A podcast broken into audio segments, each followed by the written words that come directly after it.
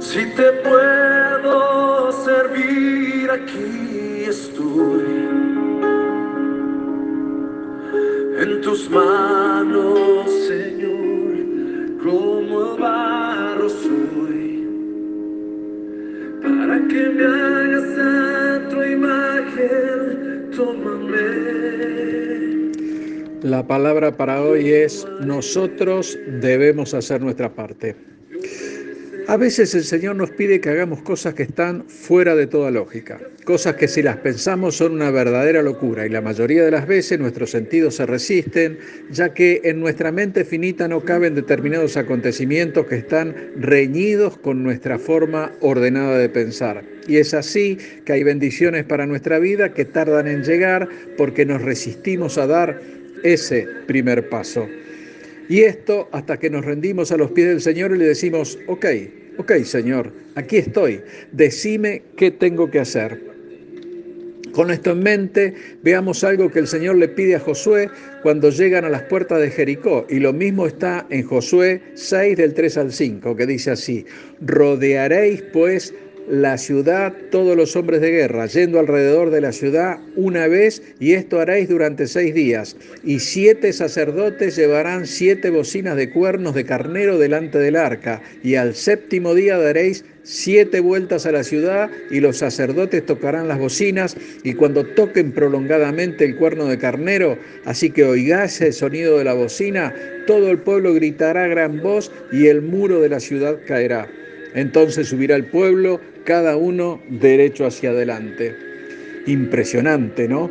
Qué pedazo de plan para tomar una ciudad fortificada con unos muros que eran la envidia de todas las ciudades de alrededor. Nosotros podemos decir que en principio no parece un plan muy ortodoxo y podríamos preguntarnos, pero ¿a quién se le puede ocurrir conquistar una ciudad caminando alrededor de ella?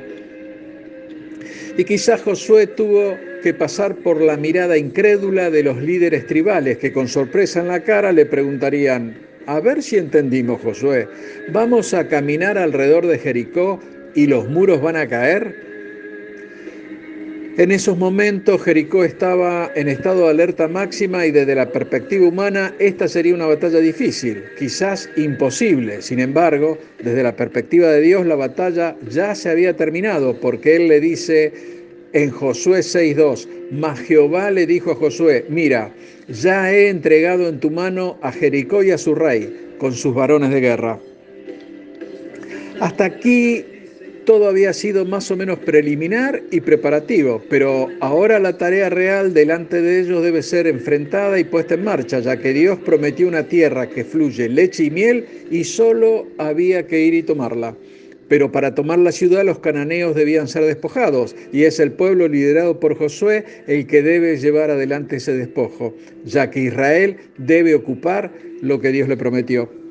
Y aquí hay un desafío muy grande para el pueblo hebreo, ya que Jericó, si bien no era una ciudad muy grande, sí era una ciudad importante y además una fortaleza formidable y el desafío para Israel, puesto por Dios, era que si ellos pudieran derrotar a Jericó, también podían derrotar a cualquier otra cosa que se les enfrentara en Canaán.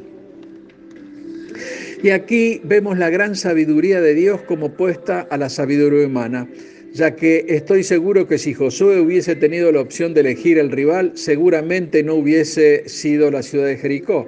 Él hubiese comenzado por algo mucho más pequeño, pero Dios pone a Israel a que se enfrente a su rival más difícil en primer lugar, y con esto ellos ganarían en confianza.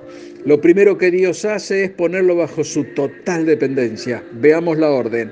Rodearéis la ciudad con esto vemos que el método de guerra era uno que no tenía absolutamente nada que ver ni ningún sentido de acuerdo con la inteligencia militar y requería una gran fe de parte de Josué, porque tenía que explicar a la nación cuál era el plan y guiarlo en la misma. Además, requería una gran fe de los ancianos y de la nación toda, ya que tenían que seguir a Josué en este plan que seguro a muchos de ellos les parecía descabellado, pero esto era algo que Dios iba a llevar adelante y era un plan para la victoria en el cual todos deberían reconocer la obra del Señor. No obstante, Dios le dio al pueblo algo para hacer y esto es para que Israel pudiera trabajar en sociedad con Dios. Naturalmente, esto era algo que Dios pudo haber hecho sin la ayuda de Israel, pero Él quería que ellos fueran parte de su obra, de la misma manera que Él quiere que nosotros seamos parte de su labor cada día. Veamos el desafío de Josué, ya que decirles a los sacerdotes que cargaran el arca del pacto era algo inusual, ya que normalmente los sacerdotes y el arca del pacto no iban con Israel a la batalla, y aquí vemos que el arca sería importante para alcanzar la victoria, como lo fue en el cruce del río Jordán. Dios quería que Israel tuviera sus corazones y mentes puestas en él quien siempre estuvo presente con ellos, y esto en lugar de, poner sus corazones y sus mentes en la dificultad de la tarea puesta delante de ellos. Y Josué tuvo que decirle al pueblo, ya que lo que les pedía era algo anormal, y Josué sabía que esto no era la forma para conquistar una ciudad fortificada con muros. Hermanos, a veces no entendemos el plan del Señor, pero debemos aprender que una de las cosas más difíciles en la vida cristiana es cuando Dios nos dirige a hacer algo y nosotros no entendemos el por qué.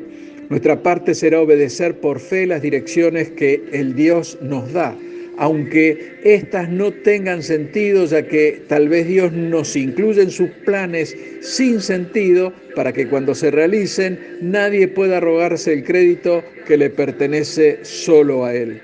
Después de todo, Josué no podía rogarse el crédito por la caída de Jericó. Ese fue un plan que solo Dios podía haber concebido y recuerda, hermano, que Dios tiene planes asombrosos para tu vida. Él solo te pide que camines en obediencia siguiendo la dirección que Él te da, ya que Dios tiene un propósito grande y maravilloso para tu vida y por supuesto también para la mía.